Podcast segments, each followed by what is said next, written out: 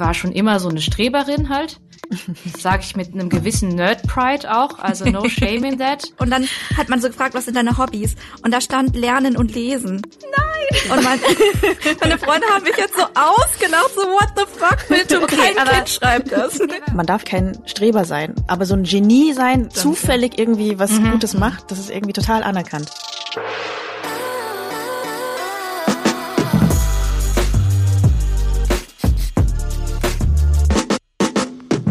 Xin chào các bạn và quý vị. Willkommen beim Rise and Shine Podcast, einem von inzwischen mehreren Podcasts für wirtdeutsche Geschichten und Perspektiven. Shoutouts gehen hier gerade raus an den jüngsten Zuwachs, Wirt Geo 2.0, aber auch an Wirt und Soul, DC und Bao. Also in letzter Zeit sind einfach ein paar dazugekommen. Bestimmt haben wir auch noch einige vergessen oder noch gar nicht auf dem Schirm. Mein Name ist jedenfalls Vanessa Wu. Ich bin Redakteurin bei Zeit Online und co-hoste Rise and Shine zusammen mit Mintu Tran. Ich bin freie Hörfunkjournalistin, unter anderem für WR Cosmo. Und auch von mir ein herzliches Willkommen. In dieser Folge haben wir wieder wieder einen Gast, und zwar nicht nur irgendeinen Gast, sondern den wohl von euch am längsten und am häufigsten gewünschten Gast, nämlich die promovierte Chemikerin und Queen aller Wissenschaftsjournalistinnen Martin Kim. Hallo. Hallo. Ja, herzlich willkommen. Wir sind richtig aufgeregt, dich endlich mal in unserem Podcast zu haben, weil schon nach unserem Start 2018 hatten wir uns mal überlegt, dich zu interviewen. Da warst du im Vergleich zu uns Berufsanfängerin schon irgendwie ein Star. 2019 haben wir dich sogar ganz schüchtern auf einer Veranstaltung getroffen, Republika. Und da ja, stimmt, auch mal ja. gefragt, würdest du mal mit uns reden? Aus lauter Ehrfurcht aber gar nichts verbindlich gemacht, glaube ich. Oder ich weiß nicht, wie das jetzt verlaufen ist. Ja, inzwischen äh, ist diese Ehrfurcht wahrscheinlich nicht kleiner. Du bist eine der bekanntesten Journalistinnen des Landes geworden. 1,44 Millionen Menschen haben deinen YouTube-Kanal MyLab abonniert. Über 500.000 Menschen folgen dir auf Instagram. MyThink heißt du da. Und auch aus der Fach- und Medienwelt kam ja sehr viel Anerkennung in den letzten Jahren. Also 2020 gab es zum Beispiel das Bundesverdienstkreuz, 2021 wurde es zur Journalistin des Jahres gekürt. Und während sich auch viele Menschen in den letzten Monaten, Jahren eingeigelt haben, hast du einen zweiten Bestseller geschrieben inzwischen, die kleinste gemeinsame Wirklichkeit. Hast ein Kind zur Welt gebracht, wurdest in den Senat der Max-Planck-Gesellschaft gewählt, hast einen Exklusivvertrag mit dem ZDF unterschrieben und letzten Oktober unter anderem eine neue ZDF-Neo-Show gestartet, My Think X. Da läuft seit dem 6. März auch die zweite Staffel. Und ihr hört das allein schon bei der sehr stark eingedampften Auflistung, komme ich aus Atem und frage mich, wie geht es dir eigentlich damit? Das ist so, so viel. Oh, das ist, ähm, ich kriege immer selbst so ein bisschen, wenn ich sowas so höre, dann so eine Auflistung, ich immer so, wow, wer, wer, wer ist das? Weil irgendwie waren das gerade alles, was in den letzten zwei Jahren passiert ist, ich könnte es vielleicht mitfühlen, es ist so eine Unzeit, so eine Nichtzeit. Mhm. Ähm, man ist so ein bisschen, eigentlich ist es alles vieles belastend oder ähm, man macht sich viele Sorgen, aber stumpft auch ab. Also ich habe zum Beispiel das Bundesverdienstkreuz. Ihr seht mich gerade, wir haben hier noch eine Zoom-Schalte, damit wir uns noch zusätzlich sehen. Das ist hier hinten ja. neben meinem ähm, Wasserkocher. Da seht ihr so eine Da ist ein Bundesverdienstkreuz. ich hab's, und weil ich selber immer noch nicht so ganz das Gefühl habe, dass ich das gecheckt habe, was so pass was mir passiert. Und dann lege ich es dahin, dass immer, wenn ich mir einen Tee mache, dass ich mich selbst dran erinnere, guck mal, was passiert ist. Und du machst und, dir ja ziemlich ähm, häufig einen Tee. Freunde ja, der Sonne. Freunde der Sonne. Ja. Und dadurch, dass ich natürlich so viel zu tun habe jetzt als Wissenschaftsjournalistin während so einer Pandemie und dann noch als äh, neue Mutter und so, habe ich irgendwie gar nicht die Ruhe, das sacken zu lassen. Ich hatte jetzt seit der Pandemie, hatte ich zwar ab und zu Auszeiten, aber ich war jetzt auch nicht in Urlaub. Ne? Also mhm. es, es war eine Kombi aus einer Pandemie, aber auch aus Kleinkind und so, so dass jetzt bald im Sommer mein erster Urlaub jetzt seit zwei Jahren ansteht und dann vielleicht kriege ich, dann explodiert wahrscheinlich mein Kopf. Sitze ich wahrscheinlich dann irgendwann in Holland am Strand und denk so, ah! Was war in den letzten zwei Jahren nochmal passiert? nee, aber es ist vor allem, ich habe, es ist einfach sehr viel los und das ist so ein bisschen mein Leben. Irgendwie als schon seit ich ein Kind bin, habe ich immer unglaublich viel zu tun und hab, mache das irgendwie gerne. Und so gehen die Tage immer rum. Ne? Noch krasser ist es, finde ich, seit ich Mutter geworden bin, weil ich habe jetzt bei meiner Foto-App auf dem Handy gibt's ja oft diese Option so heute vor einem Jahr. Mhm. Und dann sieht man mhm. so heute vor einem Jahr dieses Kleinkind, das damals dann noch voll das Baby war und denkt sich, was? Wie kann das sein? Wo ist die Zeit? Was passiert hier eigentlich? Ja, lebe ich in der Simulation? Es ist wirklich richtig krass. Babys wachsen aber auch zu schnell. Zu schnell, ja. Es geht immer so schnell.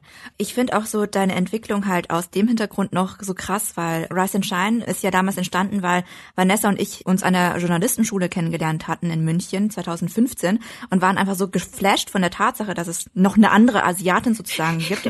Da hat auch noch eine Vietnamesin und die war auch noch im gleichen Klassenraum, hat das gleiche gemacht, wir Journalistin werden und haben praktisch aus dieser kleinsten ja, ja. Gemeinsamkeit diesen Podcast gemacht und so richtig, ja. so richtig Vorbilder gab es ja damals noch nicht. Mhm. Also man kannte jetzt nicht so viele Vietnamesen im, im Fernsehen und äh, im Film. Vielleicht noch Min Khai Van Thi, die Schauspielerin, ja, klar, ja. Moderatorin. Mhm. Und jetzt eben dich. Also du bist ja wahrscheinlich so die bekannteste Wirtdeutsche sozusagen in der Öffentlichkeit. Aber inzwischen sind auch immer mehr so asiatische Menschen in die Medien gerückt. Also klassisch journalistisch oder in sozialen Netzwerken. Nile zum Beispiel oder Hazel in mhm. Social Media.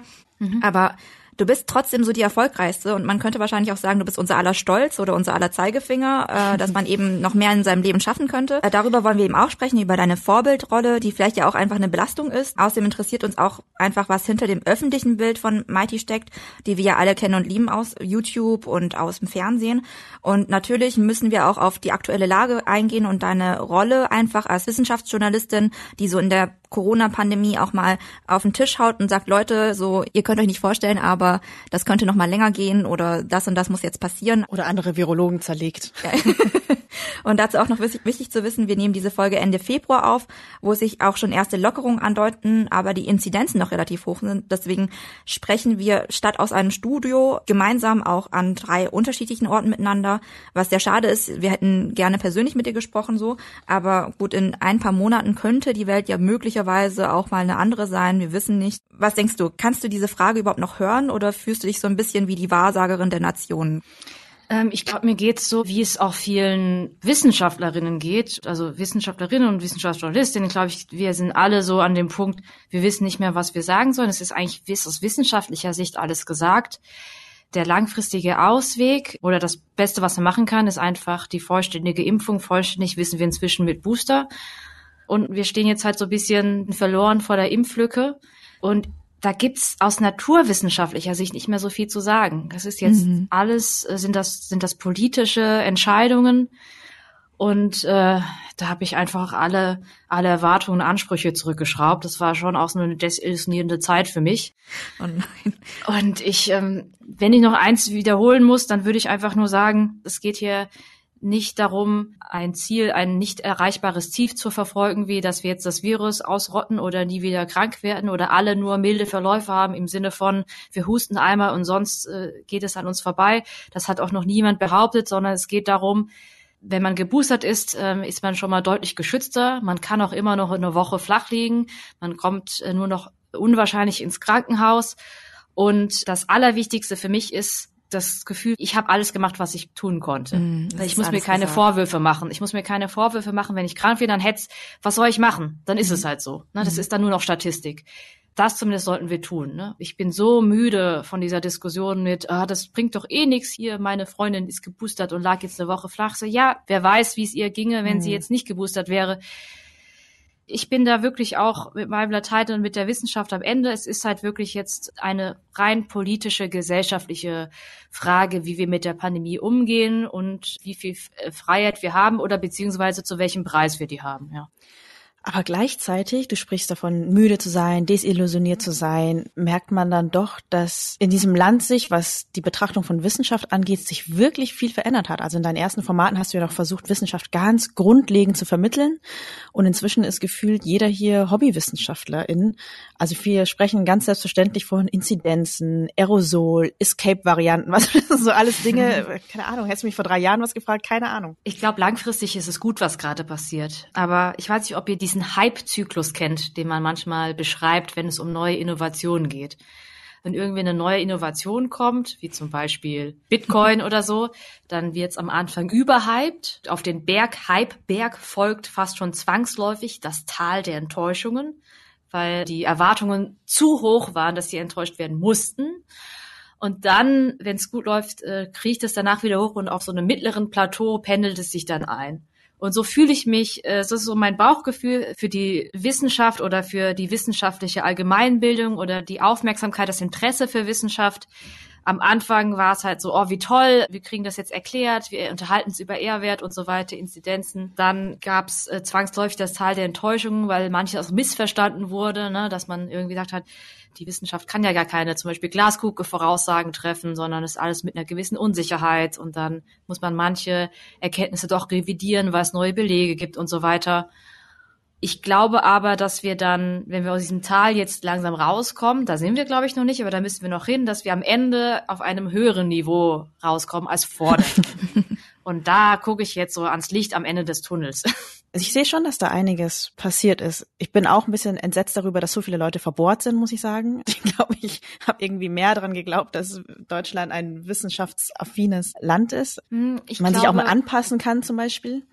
Ja, ich glaube, man muss vielleicht ein bisschen differenzieren zwischen Wissenschaftsaffinität oder auch der, der Fähigkeit, etwas zu verstehen und nachzuvollziehen und allem, was nicht rational ist. Also wenn wir jetzt sowas wie die Pandemie oder auch der Klimawandel da gibt's ganz wichtige Wissen, naturwissenschaftliche Entscheidungsgrundlagen. Es gibt tolle Messungen und Studien, die sehr handfest sind, ne? so schön naturwissenschaftlich mit so richtig, ich habe hier was physikalisch gemessen und das ist jetzt so. Das ist eine tolle Hilfe. Aber ähm, die wirklich wichtigen Entscheidungen, die wir als Gesellschaft treffen, sind nie nur naturwissenschaftlich. Die gehen weit darüber hinaus. Sie sind immer auch politisch, gesellschaftlich, ethisch, moralisch und so weiter und so fort. Und in diesem Bereich, da kommen halt die Leute nicht zusammen. Wenn Ideologien oder Haltungen, wenn Werte ähm, clashen, dann rückt halt die rationale Argumentation oder Wissenschaft in den Hintergrund. Und ich glaube, das ist eigentlich das Schwierige. Ich denke gar nicht, dass man den Eindruck hat, dass ein großer Teil Wissenschaft derartig leugnet oder ablehnt, ist jetzt, glaube ich, jetzt eher mehr oder weniger zufällig, weil die Wissenschaft jetzt nicht zu entsprechenden Werten oder Haltungen oder Vorstellungen moralischen, ethischen, gesellschaftlichen passt. Bei anderen wissenschaftlichen Fragen wird die Verteilung wieder anders sein. Ne? Ich glaube, das ist so eine Realisierung oder ein Realismus, den man auch haben muss, dass man sagt, was man rational argumentieren kann, ist halt nur ein kleiner Teil der Argumentation. Mhm. Das war auch so ein bisschen mein Ziel bei meinem Buch. Deswegen heißt es auch die kleinste gemeinsame Wirklichkeit. Wenn man das Buch liest, wird klar, die ist auch wirklich klein. Es ist gar nicht so viel verlangt, sich auf die Fakten ähm, zu einigen, weil die nur einen kleinen Teil äh, darlegen und die wirklich großen Fragen, da man noch sehr viel zu diskutieren und zu streiten hat. Was ich immer schwierig finde, ist, dass alle Seiten ja irgendwelche Fakten haben. Also jetzt gerade in der Pandemie hat man irgendwie gesehen, selbst in diesen Telegram-Gruppen, irgendwer kramt irgendeine Studie raus oder irgendwelche Pseudo-ExpertInnen und dann sind es ja auch Fakten. Oder ein Link ist ja inzwischen auch schon irgendwie ein Fakt. Also sich darauf auch zu einigen, was Fakten sind, ist in dieser Gesellschaft anscheinend halt nicht mehr so einfach. Ja, also ich versuche jetzt mal so positiv wie möglich zu sehen. Ja? Wenn jetzt in Telegram-Gruppen irgendeine Schmonk-Studie rausgeholt wird, heißt es ja aber eigentlich auch, dass Studien an sich und Wissenschaft an sich noch total viel wert sind. Ja? Die haben immer noch eine eine gewisse Deutungshoheit. Ne? Man verbreitet nicht einfach irgendwie so irgendwelche Ideen, Theorien, Ideologien, sondern man will das, selbst die wollen das mit in Anführungsstrichen Studien unterstützen. Ich denke schon, dass man mit einer guten wissenschaftlichen Allgemeinbildung dann doch in vielen Fällen ganz gut unterscheiden kann zwischen einer schlechten und einer guten Studie, ähm, indem man sich immer fragt, was genau wurde da gemacht, also was sind die Methoden. Das ist etwas, das für Laien oft verhältnismäßig zugänglich ist.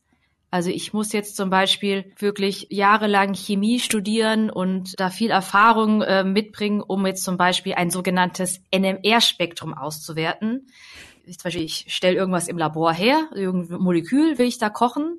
Ich sehe das natürlich nicht mit bloßem Auge. Ja, es gibt auch kein Mikroskop, wo ich das anschauen kann, um zu gucken, habe ich da das Richtige gekocht. Und dann tue ich das Molekül in so einer Art, man kennt das vielleicht aus dem Krankenhaus, so eine MRT-Röhre, wie so ein Hirnscan, aber für Moleküle. Und dann kriege ich so ein ganz kryptisches Spektrum raus. Und dann lauter Linien und Spikes. Und dann als Chemikerin, wenn man das studiert hat, da braucht man halt viel Fachkompetenz, kann man draufschauen und dann rauslesen, okay, so sieht mein Molekül aus. Um das zu machen, muss ich natürlich Chemie studieren, ne? keine Frage. Aber wenn ich jetzt sage, ich habe hier auf der einen Seite eine Studie, da wurden in einem R-Spektrum gemessen. Auf der anderen Seite habe ich eine psychologische Studie, da hat man eine Umfrage gemacht. Zwar eine wissenschaftliche, aber nur eine Umfrage. Dann kann ich als, auch als Laie, ich muss das nicht studiert haben, weder Psychologie noch Chemie, steht völlig außer Frage, dass die NMR-Methode eine stärkere Methode ist, die mehr Aussagekraft hat. Und diese Art von Diskussion, ja, diese methodischen, da reinschauen, nicht was kam raus, sondern was wurde gemacht? Woher wissen Sie das? Diese Fragen, wenn wir die mehr stellen würden, wenn wir da ein bisschen mehr uns Allgemeinbildung drauf schaffen könnten, das wird schon viel helfen. Mhm. Meinst du, die Leute sind ja. bereit dazu?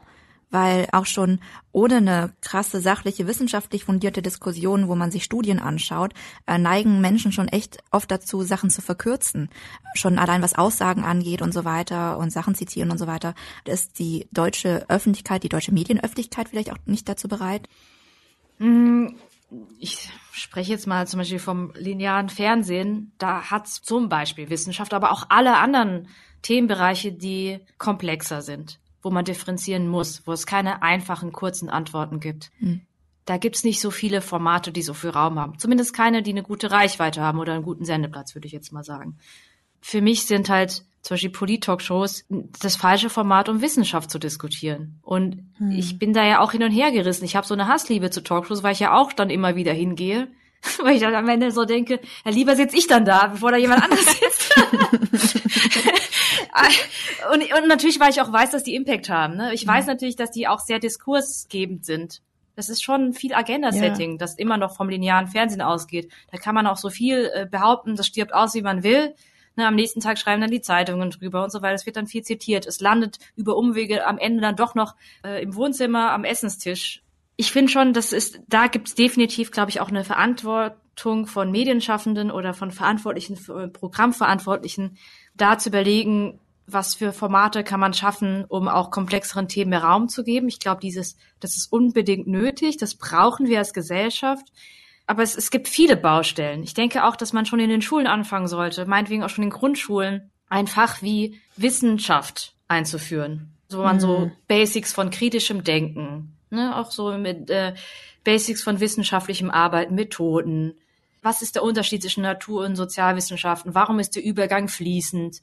was bedeutet replizieren, was bedeutet dies und das, was bedeutet Kontrollgruppe. Das ist schon etwas, wo ich sage, das kann eine breite Masse verstehen. Das ist nicht so kompliziert, ja. aber man muss es, glaube ich, früh lernen, weil nur als Beispiel, ich denke halt, es gibt keinen Grund, warum jetzt Wissenschaftlerinnen jetzt irgendwie die grundvernünftigeren Menschen jetzt so, wenn ich jetzt so psychologisch aus Persönlichkeitstrade jetzt herausdenke, so, man sieht ja auch, dass es jetzt gerade in der Pandemie, es gibt noch genug Leute mit äh, Professortitel, die dann Aufschmarrn erzählen ja. oder die dann so richtige ja. Pseudo oder das so richtig, das richtig böse ausnutzen und dann Bücher schreiben und dann Leute auf Kosten von der Gesundheit von anderen Leuten teilweise echt skrupellos. Das gibt's alles. Mhm. Aber ich würde behaupten, äh, wenn man das statistisch auswerten würde, wäre meine Hypothese, es gibt deutlich weniger als in der allgemeinen Bevölkerung. Ich glaube, es liegt nicht daran, dass wir vernünftiger von, von Haus aus sind oder von Natur aus, sondern weil wir das halt jahrelang gelernt haben. Ich musste halt wissenschaftliche Methoden jeden Tag in meiner Arbeit anwenden.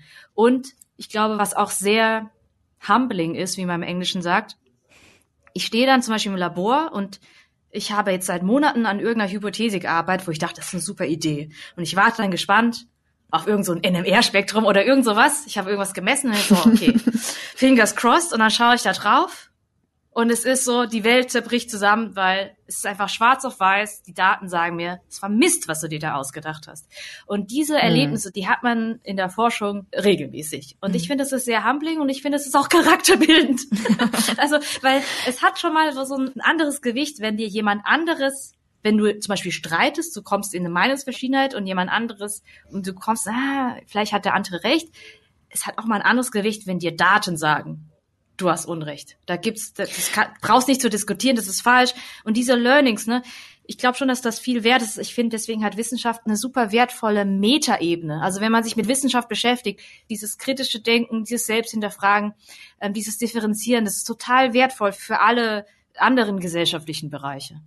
Und ihr kontrolliert euch ja auch gegenseitig. Also es gibt Peer Reviews und so weiter. Man kann nicht ja. einfach irgendwas behaupten. Und oft ist ja Wissenschaft auch Teamarbeit. Ich glaube, das unterschätzt man auch, wenn man Total. von außen so Absolut, raufguckt. Ja. Die wenigstens stehen ganz allein im Labor und machen nichts genau. mit jemals mit irgendwelchen KollegInnen, sondern es gibt auch Fachkonferenzen und dann gibt's Fragen dazu und so weiter und so fort. Genau. Also Naturwissenschaften ganz besonders, also da gibt's, da kannst du halt ohne, kannst du halt alleine eigentlich fast gar nichts reißen, ja. Ja, und ich glaube, was man auch wenig von außen sieht, ist, dass Streiten so ein wichtiger Bestandteil ist, weil ich habe manchmal in der öffentlichen Rezeption das Gefühl, es geht immer darum, einer muss ja irgendwie recht haben am Ende, aber eigentlich gehört halt Streiten zu dieser Disziplin und es ist auch eines deiner Plädoyers am Ende von deinem Buch, mhm. dass wir nicht weniger streiten sollen, sondern einfach besser streiten sollen. Genau. Und gerade hast du gesagt, ja, in den Schulen kann man ansetzen, da gehe ich auch total mit. Ich weiß nicht, ob wir jetzt alle Ü60, sorry an alle Ü60 dazu bringen, nicht mehr Talkshows zu gucken, sondern sich irgendwie mit wissenschaftlichen Methoden auseinanderzusetzen. also ab irgendeinem Punkt muss man sagen, naja, die Leute muss man halt auch anders halt so erreichen, wie man sie halt jetzt gerade erreicht. Naja, aber selbst, ähm, aber weißt du, selbst die Talkshows, ne? Du könntest ja, wenn ich jetzt Talkshows, die so wissenschaftsferne Menschen einladen, diese wissenschaftsfernen äh, Vorstellungen, die bestehen ja da draußen in der Bevölkerung und es sind auch oft Sorgen dabei. Ne? Zum Beispiel Sorgen über die Sicherheit des Impfstoffes, die sollte man unbedingt ernst nehmen, vor allem bei so einer großen mhm. Impflücke. Ich finde nur die Form völlig falsch, dann jemanden einzuladen und das dann zu debattieren. Man kann Sachen wie Impfpflicht zur Debatte stellen, aber ob jetzt äh, wie sicher der Impfstoff ist auf Basis der Evidenz, das sollte man einfach erklären auf mhm. Basis der Evidenz. Es gibt ja auch Talkshows, wo dann so kleine Einspieler eingespielt werden, aber die sind halt in der Regel nicht dazu da, um mal kurz ein kleines Methodending oder so ein kleines, das wurde übrigens, das wurde übrigens bei der Impfstoffstudie gemacht und deswegen sind sie sicher. Also das passiert da halt nicht, aber könnte ja. Mhm. Das ist jetzt bei Medien der Fall, aber wie würdest du sagen, kann man in Familien damit umgehen? Weil wir immer wieder hören, na ja, das ist wirklich schwer, zum Beispiel mit Eltern über gewisse wissenschaftliche Weil dann haben sie ja doch was auf Facebook gelesen und. Ja. ja, also gut, vielleicht ist es bei mir ein bisschen anders, weil meine Eltern hören natürlich auf mich. aber das, ist, das sind meine Eltern, ja. Das ist jetzt ein bisschen Und dein Vater ist selbst Chemiker, also. mein Vater ist selbst Chemiker ich finde es echt krass, weil ich weiß von niemanden in meinem Bekanntes- und Freundeskreis. Ich weiß aber statistisch, die sind da. Komm zu mir nach Schwaben. Ich habe Angst, ich habe einfach Angst, mich bei Leuten zu melden, die ich schon länger nicht mehr gehört habe, ja. wo ich so sage so, was ist eigentlich mit denen? Ich sollte mal schreiben, wie es denen so geht und dann so, oh, aber was ist? Ich will ich gerade privat bin ich natürlich auch konfliktscheu, ne? Ich bin dann, ich glaube, die meisten von uns sind dann eher so harmoniebedürftig. Das ist natürlich eine große Belastung, wenn man jemanden in der Familie oder im Freundeskreis hat. Ich glaube, das wichtig, aller, allerwichtigste ist, dass man irgendwie doch versucht zu trennen zwischen Wissenschaft und dann diesem Zwischenmenschlichen, ne, ja. oder die, der, der Liebe, der Zuneigung. Ähm, man liebt ja die Person und ich glaube, wenn man dann auch noch eine Person abstößt oder sagt, oh nee, jetzt will ich mit, jetzt, ich will nicht mehr mit dir zu tun haben, dann macht's ja nur schlimmer. Also wenn man wirklich versucht, zum Beispiel eine geliebte Person zum Impfen zu bekommen, dann im Zweifelsfall, äh, wenn man schon merkt, okay, die rationalen Argumente helfen nicht, dann wenigstens zeigen, du bist mir wichtig, ne? Und dann einfach hoffen. Ich glaube, ich sage immer, der Weg in den Kopf geht über den Bauch. Und mhm. das ist auf jeden Fall den Umweg, den man immer nehmen muss. Also egal wie, auf wie, wie vernünftig und rational man sich hält, äh, so sind wir Menschen einfach programmiert, biologisch, sage ich mhm. mal. Ich glaube, das ist dann auch groß und wichtig in den nächsten Wochen. Ich habe mir auch viele Gedanken dazu gemacht, wenn man wieder aus seinen kleinen Blasen heraustritt und wieder einfach mit vielen Menschen konfrontiert ist, die sich zum Beispiel nicht haben impfen lassen oder auch sonst auf Facebook komische Sachen gepostet haben. Ich bin nicht nur in auserwählten Kreisen unterwegs. Ich habe auch manchmal, wenn ich ausgehe, mit ganz, ganz anderen Menschen zu tun. Ich habe mich oft gefragt, so, boah, kann ich das jetzt? Jetzt, wo der Alltag zurückkommt, jetzt, wo man wieder mit der breiten Masse zu tun hat, kann ich ihn einfach so verzeihen und so tun, als wäre nichts gewesen. Ich konnte es mir vor paar Monaten noch nicht vorstellen. Jetzt langsam überwiegt tatsächlich so ein, oh, keine Ahnung, ist jetzt einfach so. Ich bin da so müde. Ich kann jetzt auch gar nicht mehr mit allen mhm. nochmal in irgendeiner Form von Streit gehen tatsächlich. Auf der anderen Seite mhm. ist es ja auch schön, dass, weißt du, dass ich, wenn ich halt irgendwie weggegangen bin in Köln, dass es so Leute gab, die ich immer im Club gesehen habe oder immer in derselben Bar, man sich gegrüßt hat, ein nettes Gespräch gehabt hat und einfach so das sind zwar nicht meine closesten Friends oder so, aber es sind Leute, die ich gerne mag und die ich halt sonst einfach nicht gesehen habe. Und ich freue mich auch, dass es sich wieder mehr öffnet und dass man eben auch über andere Sachen spricht als Oh Gott, ja, absolut. Sagst auch du das als Wissenschaftlerin und Wissenschaftsjournalistin? Ich glaube, ich sag's erst recht so. Ich spreche da auch für mein ganzes Team. Es hängt uns auch so zum Hals raus. Ne? Es ist auch eher so, dass wir wir haben äh, letztes Jahr äh, zwei Videos gemacht, die auch noch zum Thema Corona waren, obwohl wir schon vorher für uns beschlossen haben, es, gibt nichts mehr zu sagen. Wir haben auch keinen Bock mehr. es tut so gut, an, an MyThinkX zu arbeiten. Ich mag ja gesellschaftlich relevante Themen und grundsätzlich auch kontroverse Themen, aber es ist halt nicht Corona. Aber äh, ich will mir auch da irgendwie keinen Vorwurf machen. Ne? Und wenn es nur eine Handvoll von Personen überzeugt, ich will irgendwie das Gefühl haben, ich habe jetzt irgendwie alles gemacht So ähnlich wie beim Boostern. Also so, so, ich habe mich jetzt geboostert, jetzt was was jetzt noch kommt, wenn es mich jetzt noch hinflätzt, dann ist es halt so, habe alles gemacht, was ich konnte und so ähnlich geht's ja dann bei meiner Arbeit auch. Ja, eigentlich habe ich schon lange keine Lust mehr über Corona zu reden und dann denke ich so, okay, äh, manchmal habe ich doch das Gefühl, irgendwie ist es jetzt meine Verantwortung, auch mit dieser Reichweite so umzugehen. Ja. Du bist so wie Angela ja, Merkel, dann, die eigentlich äh, keine Amtszeit mehr machen wollte, aber das dann gemacht hat, weil Donald Trump Präsident geworden ist. Aber dann reden wir auch nicht mehr über Corona, das reicht jetzt dann auch. Im Podcast reden wir auch schon viel mehr über Corona, als wir es eigentlich wollten. Ähm, wir haben dich auch eingeladen, weil du eben auch so eine sichtbare Vietnamesin bist und du hast dich immer wieder mal dazu geäußert, aber vielleicht magst du auch hier nochmal erzählen, was eigentlich deine Geschichte ist. Also wie bist du eigentlich aufgewachsen? In Südhessen geboren, in Nordbaden-Württemberg aufgewachsen. Das ist ein ganz wichtiger Punkt. Mhm. Wenn man an der mm. Ländergrenze wohnt, ist man natürlich entweder Hessin oder Baden. ja. Und ich was bist du wirklich und kannst du das eine oder das andere sein? ja, also ich, ich weiß noch, dass äh, es war ganz lustig. Wir hatten irgendwann mal in Erdkunde, achte, neunte Klasse vielleicht, hat unsere Lehrerin gesagt, stellt mal alle auf. Wir haben jetzt hier vier Ecken in unserem Klassenzimmer. Die eine Ecke ist Deutschland, die andere Ecke ist die Welt, die dritte Ecke ist Europa und die vierte Ecke ist Hemsbach oder so, wo ich halt zur Schule gegangen bin.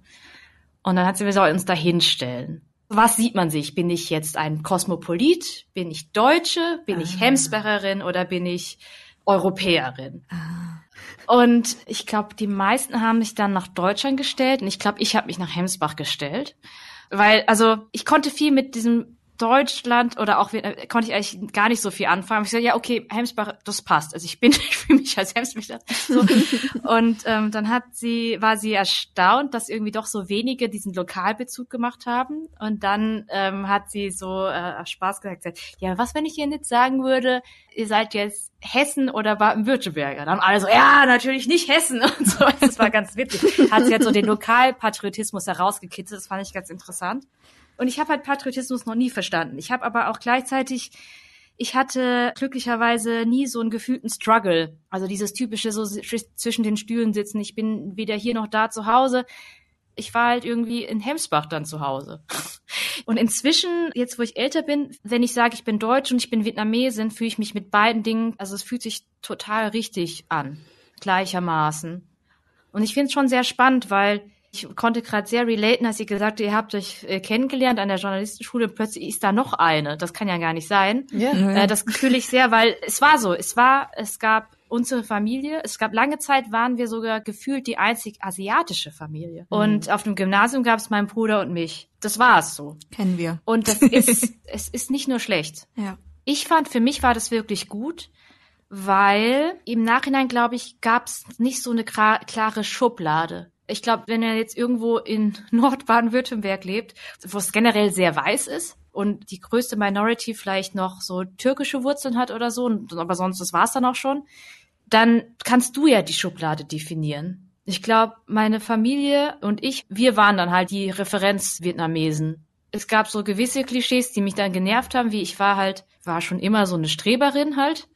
Das sage ich mit einem gewissen Nerd-Pride auch, also no shame in that. Äh, ich, war immer, ich war immer sehr ehrgeizig, ich war gerne in der Schule und so, es hat mir auch alles, äh, das hat mir immer Spaß gemacht. Und das fing schon in der Grundschule an, dass ich einfach total gerne meine Hausaufgaben gemacht habe. Und dann, als ich fertig habe, ich die manchmal noch. Weil ja. ich, ich habe letztens ein Kindheitspoesiealbum von mir rausgeholt und dann habe ich halt so eine Seite ausgefüllt und dann hat man so gefragt, was sind deine Hobbys? Und da stand Lernen und Lesen. Nein! Und mein, meine Freunde haben mich jetzt so ausgelacht, so what the fuck, bitte, okay, kein aber, Kind schreibt das. Nee, aber, aber weißt du, kannst du so für dich analysieren, woher das kommt? Ich mochte Lesen wirklich gerne. Also ja. ich weiß noch, dass ich als Kind von meiner Mutter Anschiss bekommen habe, weil ich nachts nicht schlafen gegangen bin, sondern mich auf das Fensterbrett gekrümelt habe und im Mondschein Bücher gelesen habe und sie mich dann geschimpft hat, dass meine Augen wow. ja romantic ja, Augen oder ja er hat mich geschimpft, dass die Augen kapput gehen und das, das hat sie ja wahrscheinlich recht. Ich habe acht Dioptrien. Eine, es ist vielleicht so eine grundsätzliche Elternangst, aber die ist besonders ausgeprägt. dass die Angst, äh, dass die Augen kaputt gehen, ja. Das ja, hatte ich auch, weil ich durfte gehen. nicht zu viel lesen. Das wollten meine Eltern dann nämlich auch nicht. Ich habe auch, also nicht im Mondschein, ich hatte ja. eine Lampe. aber selbst das fanden sie schlecht. Die haben immer gesagt so, nein, du kannst nicht immer spät abends so viel lesen, deine Augen. Ja, nee, also ich glaube, bei mir hing es auch damit damit zusammen, dass für meine Eltern ist natürlich, Bildung ist einfach totales Privileg. Und äh, meine Eltern haben mir da auch erzählt, in, in Vietnam ist es zum Beispiel so, dass äh, wenn du gut in der Schule bist, dann würden die Eltern erst recht in dich investieren mit Nachhilfe was ja du bei allen anderen Skills genauso machst. Mhm. Wenn du siehst, dein Kind ist gut im Fußball, dann förderst du das Kind extra. Ja. Nur in der Schule ist es so irgendwie, da ist es einfach so Hauptsache, du wirst versetzt. Und mhm. ähm, ich glaube, das war einfach von vornherein so ein anderes, dass man sagt, das ist total das Privileg, man hat so Glück, dass es Schulpflicht gibt, dass die Schule nichts kostet. Und man hat ja auch viel mehr Freizeit, ne? Und es ist ja auch viel weniger Leistungsdruck. Meine Eltern haben mir erzählt, wie sie dann, wie man dann in Vietnam nicht benotet, sondern so aufgestellt wurde, ne? Von Platz eins bis 60. Das waren mhm. auch so große Klassen. Äh, wie, wie krass und so. Ja, genau. Und deswegen war mit dieser Referenz war für mich Schule in Deutschland erstens äh, voll Piece of Cake mhm. und gleichzeitig auch dieses Privileg. Und das war mir, glaube ich, immer so schon bewusst, also hat definitiv dazu beigetragen, dass ich Schule halt nie so als Pflicht wahrgenommen habe, weil dieses, oh, man muss halt in die Schule und so, war bei meinen deutschen Freunden schon sehr verbreitet. Ne? Mhm.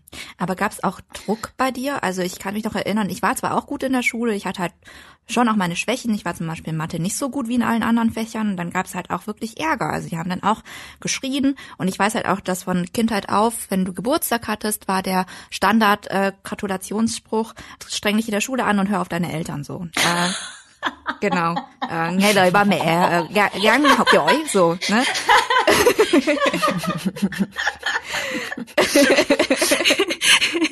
Das heißt, ähm, war halt schon auch ein Druck, den man hatte, so und äh, ich weiß auch nicht. Auf der einen Seite klar, mir fiel Schule total einfach und äh, so mit Vergleich, was meine Eltern erzählt haben, genauso wie bei dir wusste ich, dass es irgendwie okay easy so. Ja, ich kann so Hobbys daneben haben, aber äh, es war schon auch irgendwie ein Druck also meine Eltern haben natürlich einen großen vietnamesischen Freundeskreis, aber die leben in der Regel halt so weit weg, dass die, die halt manchmal sehen oder oft sehen, die fahren dahin oder sie kommen hier hin.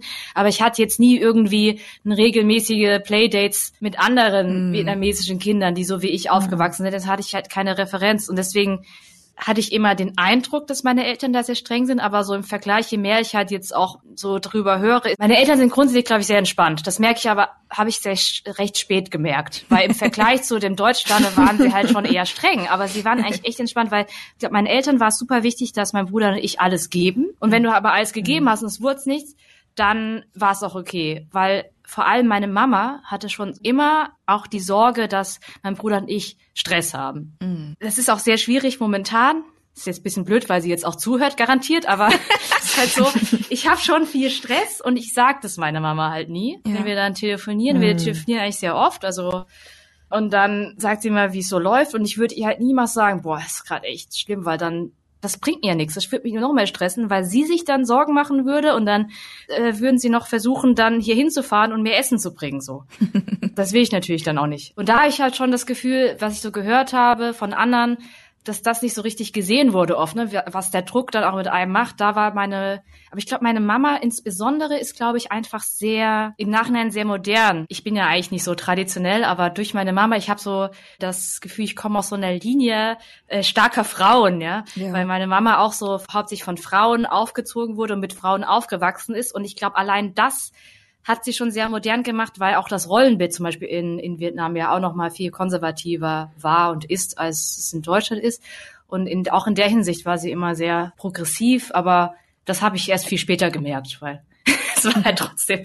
Ich musste dann oder durfte dann auch nicht so lang raus oder auf Partys wie andere, aber immerhin durfte ich, ja. Oder auch so, was ich auch oft gehört habe, dass manche auch sehr streng waren bei so Klamotten und so Mode. Mm. Und da war meine, gerade meine Mama, also total so, ey, du musst modisch aussehen und so, man immer zusammen shoppen und hat sich auch immer quasi, wenn ich ihr gesagt habe, ich brauche jetzt wirklich so eine absurde Schlaghose und diese Buffalos, hat sie das nicht hinterfragt. Dann sagt gut, dann ist es wohl so, dann kaufen wir die dir. ich habe auch immer gedacht, dass meine Eltern streng sind, früher im direkten Vergleich. Und heute, auch durch dieses Podcasten und indem ja. wir so viel mit der Community zu tun haben, merke ich, krass, ich konnte jetzt einfach Journalistin werden zum Beispiel. Ja. Das ist in anderen Familien anscheinend auch nicht so. Da, keine Ahnung, muss man halt Medizin machen, Jura oder BWL. Und bei mir war es so, die Noten waren wichtig und es war wichtig, dass ich überhaupt Leistung bringe. Aber welche es dann irgendwie am Ende des Tages wird, das war irgendwie dann nicht ganz so entscheidend. Also bei uns zumindest nicht. Ja, ja, ich glaube, also was halt nicht geht, ist, wenn du faul bist. Ja, das, ich glaube, genau, das ist schon so eine allgemeine Tugend. Ich muss auch sagen, dass ich das total für mich übernommen habe. Ich finde es auch was seltsam Deutsches, wenn man Respekt zum Beispiel für Leute entgegenbringt, die talentiert sind. Also gerade wenn es um Schule geht. Ne? Ich habe nicht so sehr unter meinem Strebersein gelitten, weil ich das Image hatte, dass mir das so zufliegt. Weil bloß mhm. nicht das Image haben, dass du fleißig lernst, weil das ist ja äh, voll lame. Streber, ja. Also ich habe das immer so mitgespielt. Natürlich war ich total fleißig und das fand, hat mich aber auch nie eingeleuchtet, weil ich so dachte, eigentlich muss man noch viel mehr Respekt vor Fleiß haben, weil das ist das, was du reinsteckst. Womit du geboren wirst, kannst du ja gar nichts dafür. Warum solltest du dafür stolz sein oder dafür so viel Respekt bekommen? Und äh, als ich dann im, an der Uni war, hatte ich so einen kleinen Freundeskreis und wir hatten alle einen unterschiedlichen Migrationshintergrund. Einmal also türkisch, russisch und italienisch. Und das Lustige war, obwohl es so unterschiedlich war, wir hatten alle in dieser Fleißhinsicht so dieselbe Einstellung. Und dann haben wir uns immer gegenseitig so Augenzwinkern gesagt, so vor einer Klausur, so, aber nicht so viel lernen, weißt du, so, um so über die Deutschen lustig zu machen, die immer noch diese, also diese Show da, also, oder keine Ahnung, so eine komische Einstellung da haben, ne? Und das finde ich ist definitiv etwas, was ich auch von meinen Eltern habe, wo ich jetzt sagen würde, das ist was typisch Vietnamesisches, was ich aber auch gut finde, so.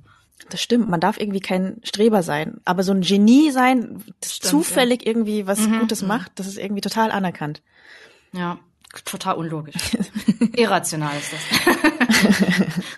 Aber andererseits hat auch dieses ganze Streberklischee uns ja auch sehr geholfen, glaube ich, in der Gesellschaft gut anzukommen. Wenn du dich in Hermsdorf zum Beispiel wohlgefühlt hast, dann wart dir wahrscheinlich auch eine Hemsbach. einfach angesehene Hemsbach, Hemsbach, Hemsbach.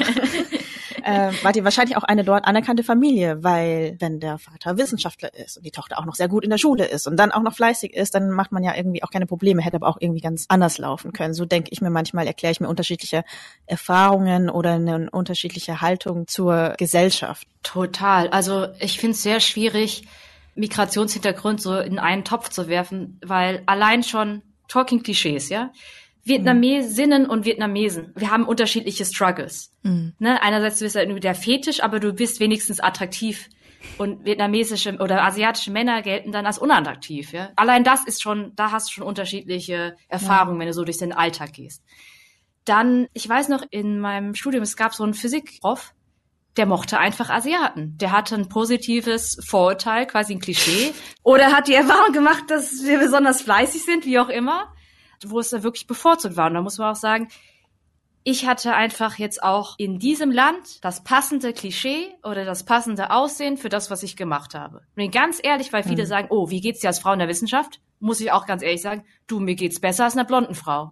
also, weil äh, das Klischee einfach ist ja, dass gerade in der Naturwissenschaften es irgendwie gibt das Vorteil, dass Asiaten sowieso gut sind.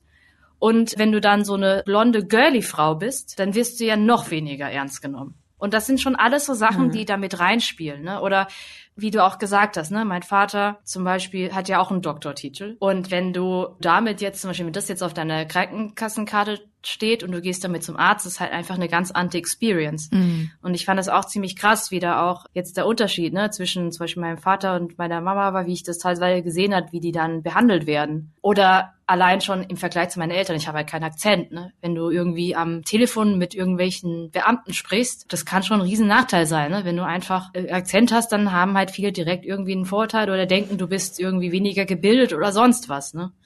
Was natürlich alles total, auch total irrational ist, aber das sind alles, es gibt so viele kleine unterschiedliche Klischees und Vorurteile. Und ich persönlich hatte halt wenig Struggle mit meinem vietnamesischen Background und deswegen fühle ich mich auch so wohl, wenn ich sage, ich bin Vietnamesin. Manchmal höre ich dann von Wirtdeutschen, sagt doch, ey, sag doch, du bist Wirtdeutsche oder du bist Deutsche. Und dann haben wir da einfach eine andere Erfahrung. Gesagt? Nee, äh, da haben wir einfach zwei unterschiedliche Erfahrungswelten. Weil, warum ich sage, ich bin Vietnamesin, weil das für mich nichts Schlechteres ist als Deutsch. Es ist für mich gleichwertig. Und so, ich bin Vietnamesin. Also wieso sollte ich erst Wirtdeutsche mhm. sein? Warum kann ich auch Vietnamesin sein? Und dann, es, sollte eigentlich keinen Unterschied machen. Ah. Aber klar, da sind wir halt noch nicht an der Gesellschaft, verstehe ich, ja. ja. Ich glaube, wir hatten den Begriff damals glaub, den irgendwie Begriff anders angedacht, ne? Es ging ja eher darum, so unsere verschiedenen kulturellen Hintergründe, die wir ja, äh, ich zum Beispiel als schwäbisches Kleinstadtmädchen mit äh, vietnamesischen Eltern irgendwie unter einen Hut zu bekommen, weil natürlich wurde ich von der Kultur meiner Eltern geprägt, aber genauso von Spätzle mit Linsen, so. Mhm. Oder mein Gedanke war damals auch, weil ich glaube, wir sind auch, inzwischen verschwimmt das alles, aber ich glaube, wir sind die Ersten, die den Begriff einfach in die Breite getragen haben und ich habe ihn auch noch nie vorher gehört. Und mein Gedanke war, dass wir einfach eine neue hybride Identität aufmachen, die nicht schon mit so vielen Vorstellungen gefüllt ist, weil Deutsch sein hat schon irgendwie so viele Boxen, die man irgendwie ticken muss. Vietnamesisch sein hat auch irgendwie so viele Boxen, die man ticken muss. Und wenn man jetzt einfach irgendeinen neuen Begriff raushaut, wie wird Deutsch, dann kann man das halt noch so ausfüllen, wie man will. Also dann, mhm. ja.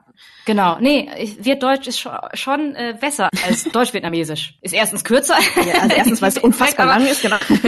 Nein, aber natürlich ist jemand wie ich, ich bin hier aufgewachsen, ich beschäftige mich ja von Berufswegen auch dann viel mit Sprache und so, so Details würde ich jetzt sagen, bin ich mit meiner Erfahrung deutsch-vietnamesisch oder wird Deutsch? Dann würde ich schon sagen, wird Deutsch, weil das halt mehr das Deutsche betont. Mhm. Aber ich finde es halt auch krass, dass ich dieses Deutschsein vielleicht auch nie erfahren hätte, wenn ich nicht ins Ausland gegangen wäre. Ich war ja eine Zeit lang in den USA und erst da habe ich meine deutsche Seite entdeckt, weil die Amis sind ja, man denkt, das ist eine sehr verwandte Kultur, weil die amerikanische Kultur so allgegenwärtig ist, vor allem medial und popkulturell und Hollywood-Filme und so weiter.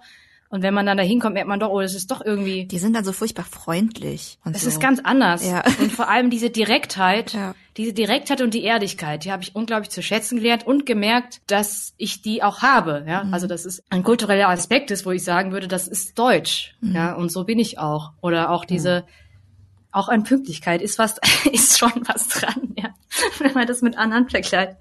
Also meine Eltern haben so eine, eine geile Story erzählt. Wahrscheinlich war es Neujahrsfest oder so, wo einfach so ein großes Event, wo Vietnamesen aus ganz Europa sich irgendwie in Paris getroffen haben, glaube ich. Also auf jeden Fall aus verschiedenen Ländern natürlich auch vor Handys und Internet und so. Und dann sie meinten, dass man da schon gemerkt hat, dass die Vietnamesen aus Deutschland immer noch die pünktlichsten waren. Die waren dann irgendwie nur eine halbe Stunde zu spät und alle anderen waren eine Stunde plus zu spät. das war schon ziemlich geil. Die Vietnamesen in Deutschland haben aber auch ganz eigene Wörter. Äh, Fan, wusstest du zum Beispiel, dass es keine Fan, Fan gibt? Ich weiß nicht, ob ihr Fan benutzt für also, Fernbedienung. Aber das sagt halt niemand so. außerhalb von Außer Vietnamesen in Deutschland, weil irgendwie, die kürzen halt Fernbedienung so ab. Ach echt? Ja, das ist dann Auf Vietnamesisch heißt es, glaube ich, Deo Ching oder so, irgendwie sowas. Eine Sache habe ich mich mal gefragt und da wusste ich nicht, ob es etwas, ob das was Vietnamesisches oder was Pfälzisches ist. Äh, mein Papa sagt oft Supp, was man in der Kurpfalz, also Suppe, was man in der Kurpfalz halt auch sagt. Mhm. Also, ja, ja, die Supp ich habe das nie so hinterfragt und jetzt das ist äh, vietnamesisches gefragt, Wort. Woher kommt das eigentlich? Ist das vietnamesisch? Ja, ja oder? Wegen äh, Sup, Sup das ist französisch ja, eigentlich. Genau. Also ja, ja aber witzig. aber hätte beides sein Kolonie war, die haben viele S-Wörter. Ja.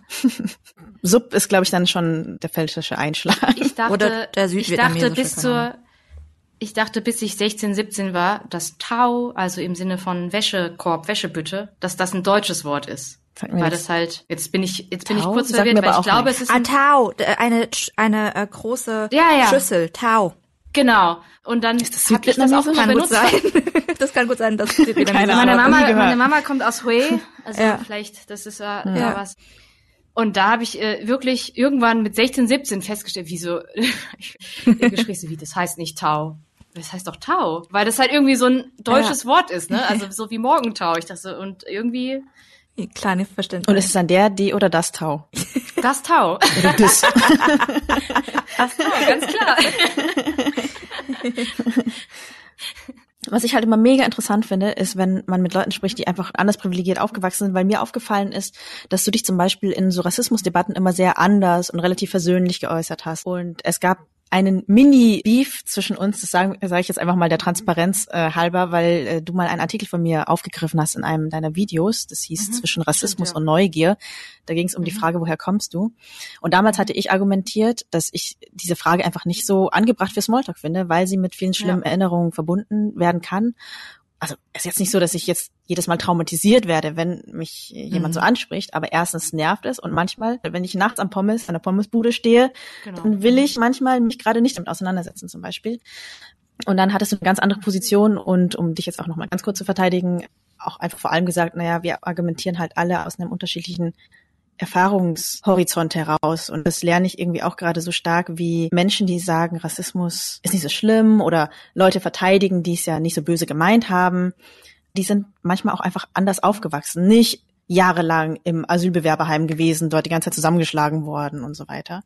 Oder teilweise auch einfach ein bisschen privilegierter aufgewachsen, weil AkademikerInnen Eltern Also das ist definitiv etwas, was meine Erfahrung auch sehr prägt. Also ich hoffe, ich habe das auch entsprechend rübergebracht in der Argumentation, weil ich ähm, auch unbedingt deinen Artikel zitieren wollte, weil ich kann in dem Fall nicht als Vietnamesin oder auch Wirtdeutsche sprechen, wenn ich diese Erfahrung nicht teile, ne? sondern ich kann dann genauso darüber sprechen, mhm. wie andere darüber sprechen, wenn ich diese Erfahrung nicht gemacht habe und ich kann mir gut erklären, warum ich sie nicht gemacht habe. Ne? Also alles, was du gesagt hast, ich bin sehr privilegiert aufgewachsen das ist oft so mein Ding, weil ich so sage, oft werde ich darauf angesprochen, ne? wie geht's dir als Frau, wie geht's dir als Frau mit Migrationshintergrund? Und ich sage, du, mir geht's gut. Also vielleicht muss jemand anders fragen, weil ich bin viel privilegierter aufgewachsen als manche deutschen Männer vielleicht, ja. Also diese Intersektionalität, mhm. die muss man ja in alle Richtungen denken.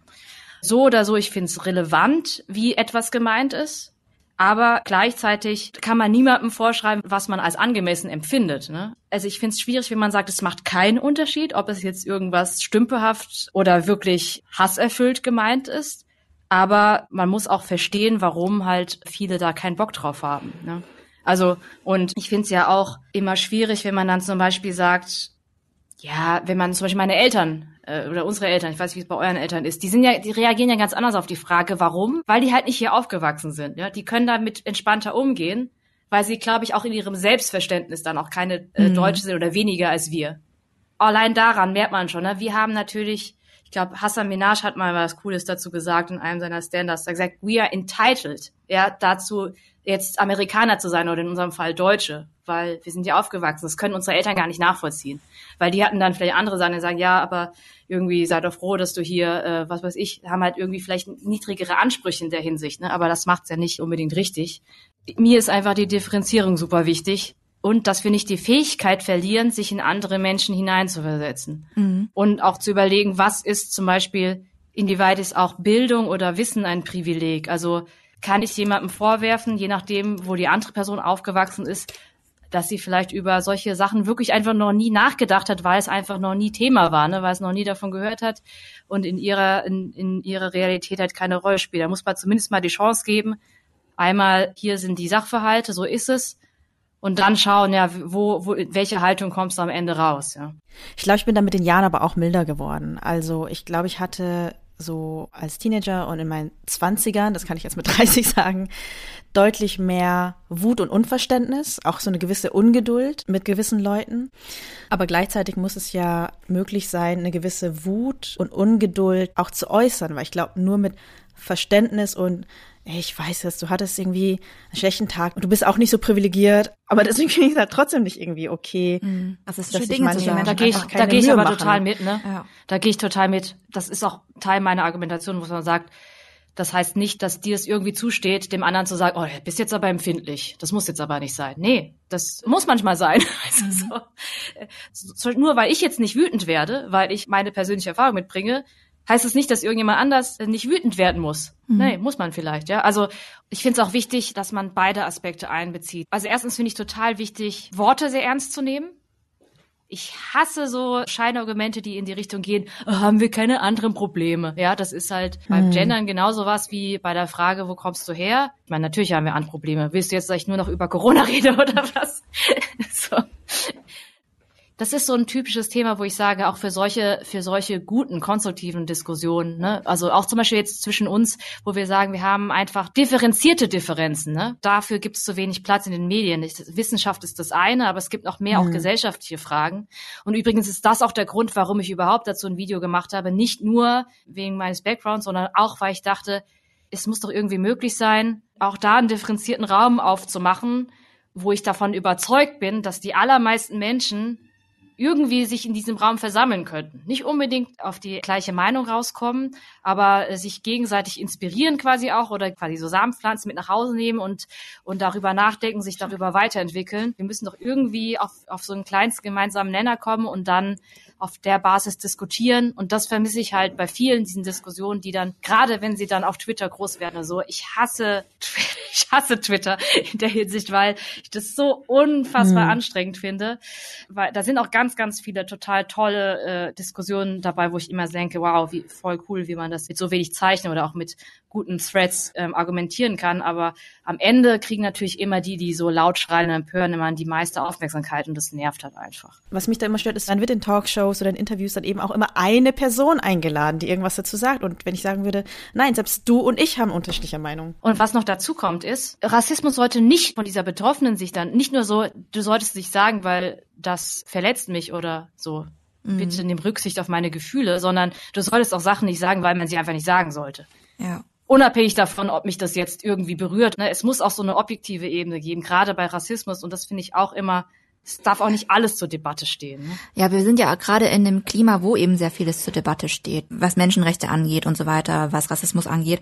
Und ähm, was hältst du dann auch von Menschen, also ich habe da totalen Respekt davor, zum Beispiel vor schwarzen Frauen und so weiter, die da auch recht radikal formulieren und dann praktisch der konstante Stachel im Gewissen von bestimmten Bevölkerungsgruppen sind, zu sagen, wir haben hier noch ein Problem und so weiter. Also wie stehst du zu diesen Menschen, die in dieser Debatte auch mal noch ein bisschen, sagen wir mal, hartnäckiger und so ein bisschen unbequemer sind? Ich habe auch einen riesen Respekt davor. Es ist halt nicht meine Art, wie man sich denken kann. Mhm. Ähm, ich versuche halt immer so sachlich und differenziert wie möglich zu sein und immer wenn ich mal davon abweiche, äh, bin ich meist im Nachhinein unzufrieden und denke dann, beim nächsten Mal würde ich es anders machen. Aber es liegt einfach daran, dass ich halt mich als Wissenschaftsjournalistin in der Öffentlichkeit verstehe. Ich bin natürlich darüber hinaus ein ganzer Mensch mit ganz vielen Haltungen und Meinungen und so weiter. Aber ich habe beschlossen, damit nicht in die Öffentlichkeit zu gehen. Ja. Ich halte es in der Öffentlichkeit auch wirklich nur aus, auch jetzt mit dem ganzen Rummel, weil ich über Wissenschaft rede. Wenn es mehr um mich und meine Person gehen würde, wäre wär mir das zu blöd. Allein davon habe ich schon riesen Respekt vor allem die dann sich in diese doch sehr verletzliche und angreifbare Situation begeben und nicht nur begeben, sondern auch oft nicht nur im Netz oder auch real angegriffen werden. Mhm. Ja, ich finde das krass. Ich könnte das, glaube ich, nicht. Mir fällt es leicht, mit meinen Themen meine öffentliche Persona von mir als Person zu trennen. Weil ich rede halt über Wissenschaft, über Fakten, über Evidenz oder über rationale Argumentationsketten und so. Und wenn dann jetzt zum Beispiel auch Hass oder so kommt, dann weiß ich, okay, du hast ein Problem mit meiner Argumentation, das ist legitim, aber es ist jetzt, das hat jetzt einfach nichts mit mir als Mensch zu tun. Mhm. Ich bin auch sonst einfach äh, recht privat. Ne? Also ich, ich freue mich jetzt nicht unbedingt, wenn ich auf der Straße erkannt werde. Bin dann auch nicht, un, also ich bin auch nicht unfreundlich oder so, ja. aber ich, es, es, es stresst mich. Es stresst mich der Gedanke immer, wenn ich weiß, ich verlasse das Haus das ist einfach unangenehm für mich. Also ich, ich glaube, das ist vielen gar nicht bewusst, weil das geht vielen so, die vor der Kamera stehen und an sich so Rampensäue sind und offensichtlich sich sehr wohlfühlen dort. Das ist bei mir ja genauso.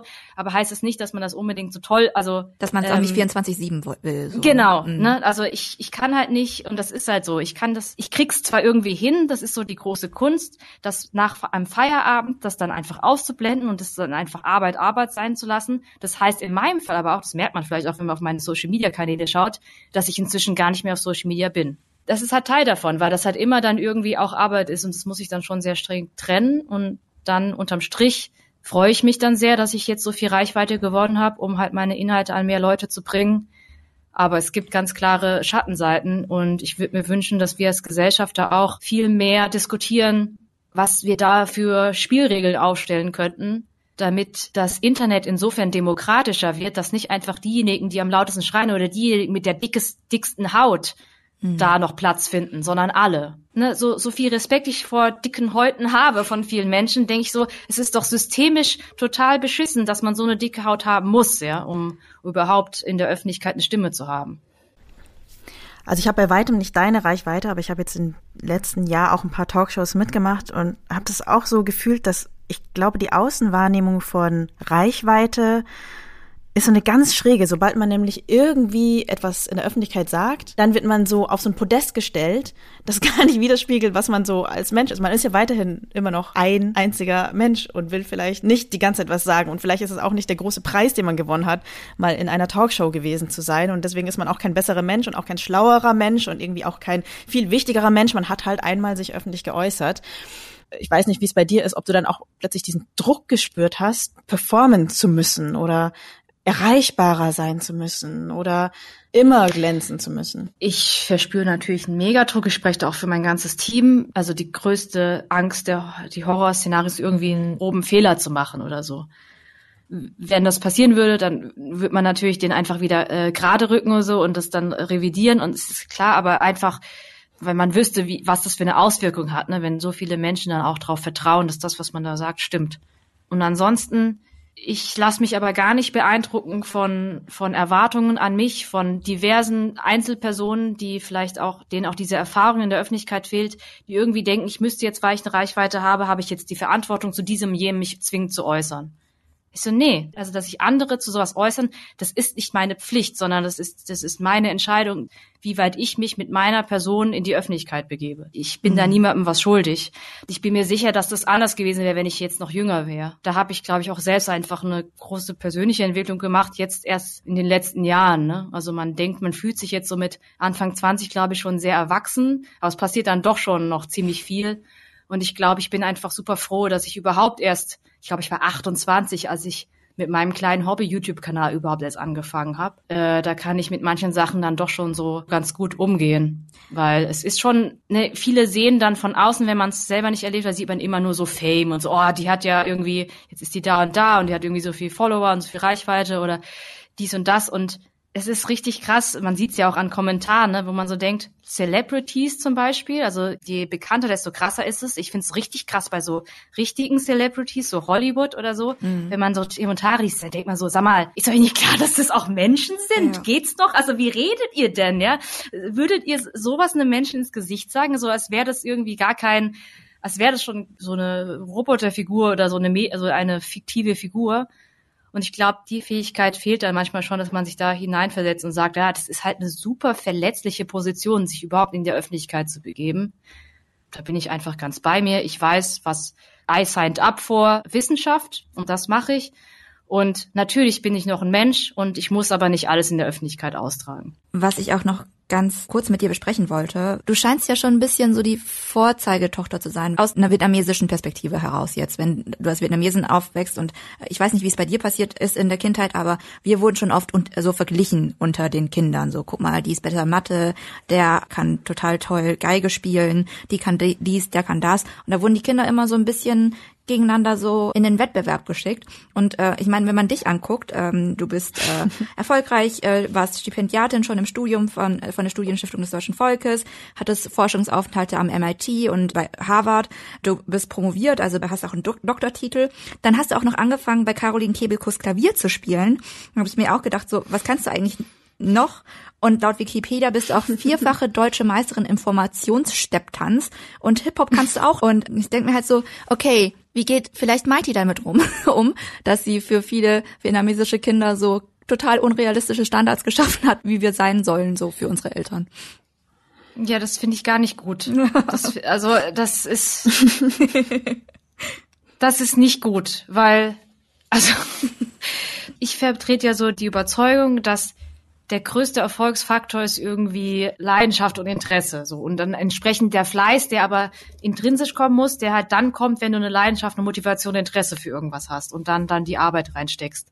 Ich habe gar nicht das Gefühl, dass ich irgendwie mir irgendwas so zufliegt. Also ich würde sagen, dass das, was ich gerade mache, diese, dieses äh, Kommunikative, dass mir das schon wahrscheinlich leicht fällt, aber ich kann nur sagen, in der Schule oder im, vor allem im Chemiestudium habe ich so viel. Ich habe so viel Arbeit reingesteckt. Es war wirklich, ich habe richtig gesehen, dass es andere in meinem Jahrgang gab, die einfach die geboreneren Chemiker waren, sag ich jetzt mhm. einfach mal. Ne? Am Ende hatten wir vielleicht ähnliche Noten oder so, aber ich habe, ich weiß voll Fact, ich habe viel mehr Arbeit reingesteckt. Und das ist dann mhm. schwierig, weil sonst wird es mir immer leicht fallen zu sagen, wenn ich jetzt sonst normale Interviews gebe, die vor allem an so Deutsche, Deutsch-Deutsche gehen, die dann sagen so, ja, das ist halt das Wichtige, ne? dass, dass man die Arbeit reinsteckt und dass man nicht irgendwie so, so das so verklärt als irgendwie so das Wunderkind oder das Genie. Und dann war ich natürlich, das ist jetzt aber super schwierig, wenn ich das jetzt so sage, weil ich halt weiß, da haben wir ja drüber gesprochen, ne, dass das ja natürlich jetzt in der Kultur, in der vietnamesischen Kultur sowieso schon so verankert ist, dass man sagt, ja, man muss halt sehr fleißig sein also ich, mir ist das dann auch immer äh, tendenziell etwas unangenehm, ne? wenn man dann so sagt, hier und das und das und das. Ich hoffe, es, dass es eher auf einer gesunden Art und Weise irgendwie inspirierend sein kann. Äh, wahrscheinlich habt ihr eher jüngeres Publikum, aber ich möchte nicht von Eltern als, als Vorzeigeidol oder als Beispiel benutzt werden. Mhm. Da fühle ich mich missbraucht. Hier habt ihr es gehört. Eltern, hört auf damit. Ja. Aber vielleicht können wir das ein bisschen einhegen, indem wir darüber sprechen, wo der Fleiß auch einfach mal seine Grenzen hat. Wir sprechen hier im Podcast viel über Mental Health mhm. und darüber, dass Leistungsdruck ja. einfach auch krank machen kann. Ähm, Total. Dass man nicht unendlich fleißig sein kann, zum Beispiel. Wann mhm. weißt denn du, es ist jetzt einfach zu viel und was machst du dann? Das ist wirklich auch ein Struggle von mir. Es war am Anfang, fand ich es immer sehr schwer, Nein zu sagen. Es fällt mir immer noch ein bisschen schwer, aber das lerne ich zunehmend. Und mir hat tatsächlich jetzt meine Tochter sehr geholfen, weil vor ihr musste ich halt immer so mir immer selber einreden, okay, nee, du kannst nicht alles machen. Du hast eine begrenzte Zeit. Du musst Pausen machen. Ne? Du musst Nein sagen. Du musst jetzt das Handy weglegen. Du darfst keine Kommentare lesen. Das war, musste ich halt immer so Impulskontrolle und äh, dann immer wieder äh, ja mit mir selbst reden quasi, um da eine gute Balance zu finden. Und seit sie da ist, haben sich halt wirklich, das klingt jetzt sehr klischee und phrasenhaft, aber ist einfach so wahr. Es hat sich einfach alles verschoben. die mhm. Prioritäten, es hat, alles ist so egal. Alles so, nur noch Beruf. Ist alles egal, ne? Ich finde auch ein Kind ist ein total gutes Vorbild, wenn es darum geht, Nein zu sagen und Bedürfnisse zu formulieren. Ja, total. Die machen das einfach. Die müssen, ja. die müssen auf Klo, dann müssen sie auf Klo. Die wollen schlafen, ja. dann schlafen die. Haben Hunger, dann schreien sie. Und ähm, manchmal sollten wir das vielleicht auch, wir, wir sollten manchmal ein bisschen mehr Baby sein. ja, die Zeit geht so, du siehst halt, weil, weil Babys und Kleinkinder so unverschämt schnell groß werden, dass ja. dir, du spürst die Zeit fast schon förmlich durch deine Finger rinnen. Die Wertschätzung für Zeit ist einfach nochmal explodiert, seit sie da ist. Das heißt, mir fällt es auch jetzt vielleicht irgendwie Anfragen abzusagen, weil ich sage, oh, das ist so ein cooles Projekt. Aber ist es wirklich cooler, als Zeit mit ihr zu verbringen? Nein, ja, da kommt halt irgendwie, das steht hm. in keinem Verhältnis. Und was natürlich auch irgendwie total lustig ist, das sagt auch mein Mann, ich bin total meine Mama geworden. also ich bin, es ist so richtig krass. Also das war, ich bin, habe eine so krasse Transformation, eine schlagartige durchgemacht. Ich war vorher überhaupt kein Kindertyp. Ich konnte eigentlich, war mich so unbeholfen gefühlt. Ich wusste auch nicht, wie man mit Kindern redet. Ja, natürlich fand ich Babys auch ganz süß, aber tu mir die bloß nicht auf den Arm. Ich will das nicht kaputt machen und so. Boah, und jetzt immer dann so, äh, wenn wir oder dann Freunde so Fotos von ihren Babys schicken, hast du noch ein Video? Also ich würde noch mehr sehen. Freue mich immer, wenn ich ein Baby auf den Arm bekomme. Ich bin also total, es ist so verrückt, was da passieren kann und bei all der Lebensfreude und so, es, es war auch total der Lebensretter im beruflichen Sinne. Also ich glaube, ohne sie wäre ich vielleicht dann doch verrückt geworden jetzt in den letzten zwei Jahren. Mhm. Also ich meine jetzt, jetzt gar nicht so lapidar, sondern hätte ich vielleicht wirklich, das war schon äh, psychisch eigentlich so von außen betrachtet grenzwertig oder ist wahrscheinlich auch wirklich schwierig für viele Menschen der Öffentlichkeit da so abzuschalten und es hat mich da auch da einfach gerettet. Ich war dann einfach immer schlagartig dann in einer anderen Welt, in irgendeiner Kinderwelt, wo wirklich alles, was zählt ist, ja, jetzt, äh, wie, wie du sagst, ich habe jetzt Hunger. Und wenn ich jetzt nicht kriege, ich verhungere gerade, Mama. so. Und ähm, ja, das ist, das ist toll, ja. Weil wenn du was machst, dann machst du das offenbar so richtig. Du tanzt nicht einfach nur, sondern du wirst halt auch noch Weltmeisterin irgendwie darin.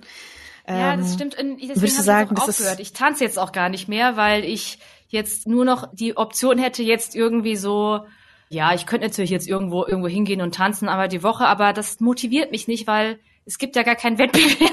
es gibt ja gar keine Aviation und deswegen habe ich jetzt tatsächlich, tatsächlich gar nicht mehr, ja. Eine ganz oder gar nicht Person bist du. Aber das freut uns voll zu hören, dass du irgendwie auch eine Balance gefunden hast. Und ich finde es auch wichtig, auch gerade wenn man über Erfolg und so Dinge spricht, dass man auch irgendwie sagt, naja, es hat erstens, ist nicht alles vielleicht auch so einfach gewesen, dieser ganze Weg dahin. Mhm. Und auch das, was außen so glänzt und scheint, ist vielleicht nicht immer wahnsinnig einfach. Und ja, also da kann man sich ja auch aus Eltern vielleicht dann ein Vorbild an meiner Mama nehmen, die sich ja immer so viel Sorgen macht, dass ich zu viel arbeite und dass ich Stress habe. also, also zum Beispiel, ich habe schon seit ich äh, seit ich ein Kind bin, habe ich ab und zu so so Hautprobleme. Ich habe sehr empfindliche Haut, manchmal kriege ich so einen kleinen Ausschlag oder so. Das ist auch immer so, meine Mamas erste Reaktion ist, hast du zu viel Stress? Ja, das ist immer ihre, ihre große Angst. Und das vielleicht nochmal an alle Eltern, die, die mich dann als Vorbild vorhalten wollen. Also lieber, lieber mehr auch in die Richtung äh, denken und sich äh, gerne da auch vielleicht ein bisschen mehr Sorgen machen. Mhm. Auch wenn ich da sehr drunter leide unter den Sorgen meiner Mama. Aber eigentlich ist es nicht schlimm. Aber gesund und genug essen ist auch sehr wichtig. Genau, esst alle, seid gesund. Maiti, ja. ähm, wir haben schon sehr viel Zeit von dir in Anspruch genommen. Ähm, deswegen nochmal vielen, vielen Dank, dass du äh, mit uns gesprochen hast und dich auch verlässlich gezeigt hast, dich auch geöffnet hast und äh, auch die Person hinter der Medien Superfrau Mighty gezeigt hast. Und ich würde mal sagen, das ist jetzt dein Platz, um sozusagen, was du alles noch vorhast, also was bei dir jetzt alles so ansteht und äh, wo wir bei dir nochmal so reingucken können. Ja, also momentan, während ihr das hört, läuft gerade die dritt, äh, zweite Staffel, da siehst du, äh, Freundschaftsversprecher, äh, zweite Staffel My Think X. Also da gerne reingucken. Also es ist ZDF Neo sonntags 22.15 Uhr und danach, da muss man sich noch ein bisschen gedulden, danach bin ich dann unterwegs für Terra X. Dann starten so die Dreharbeiten. Ich will nicht zu viel verraten, aber es geht um die geheimnisvolle Welt unserer Gehirne. Sehr schön, wo ich auch viel unter, ich freue mich schon, weil ich so total abgespacede Labore besuchen werde und so für die Doku. Das wird aber, es ist immer eine größere Produktion, das kommt dann noch im Herbst. Ja, und ansonsten einfach immer mal wieder bei MyLab äh, vorbeischauen. Da haben wir immer so einen unregelmäßigen Upload-Schedule. Immer wenn wir das Gefühl haben, jetzt könnten wir mal wieder was sagen, dann gibt's auch da äh, ein Video. Genau, das reicht auch. Viel mehr. Wie gesagt, äh, sonst versuche ich dann nicht, äh, mich nicht zu überarbeiten, den Rest, die restliche Zeit. Dabei wünschen wir ein sehr, sehr schöner Vorsatz. Ja. Wir freuen uns auch auf alles, was noch von dir kommt und freuen uns auch, dass du uns erstmal nicht in die Wissenschaft verloren gehst, weil du, glaube ich, auch irgendwann mal gemeint hast, dass du Medien erstmal als so eine Art Auszeit machst und dann mhm. nach wieder richtige Chemikerin wirst. Naja, in diesem Jahr sehen wir dich erstmal noch weiter in den Medien. Vielen, vielen Dank, Maiti, auch von mir. Ja, und danke für die Einladung. Sehr gerne. Und uns hört ihr wieder im nächsten Monat, am vierten Dienstag in jedem Monat. Vielen Dank fürs Reinhören. Folgt uns auch auf Instagram at Rise and Shine. Dort werden wir auch mal noch ein paar Sachen aus dieser Folge posten und ihr könnt irgendwas kommentieren oder Genau. Noch weitere Gedanken da lassen. Und ihr hört uns auch linear auf äh, cosmoradio.de oder auf WDR Cosmo im Radio. Wenn ihr ganz oldschool im Radio hören wollt, wann genau das läuft, könnt ihr auf der Webseite nochmal nachgucken und ich würde sagen, bis dahin, bis nächsten Monat. Tschüss. Tschüss. Rise and Shine, ein Podcast von Cosmo und Zeit Online.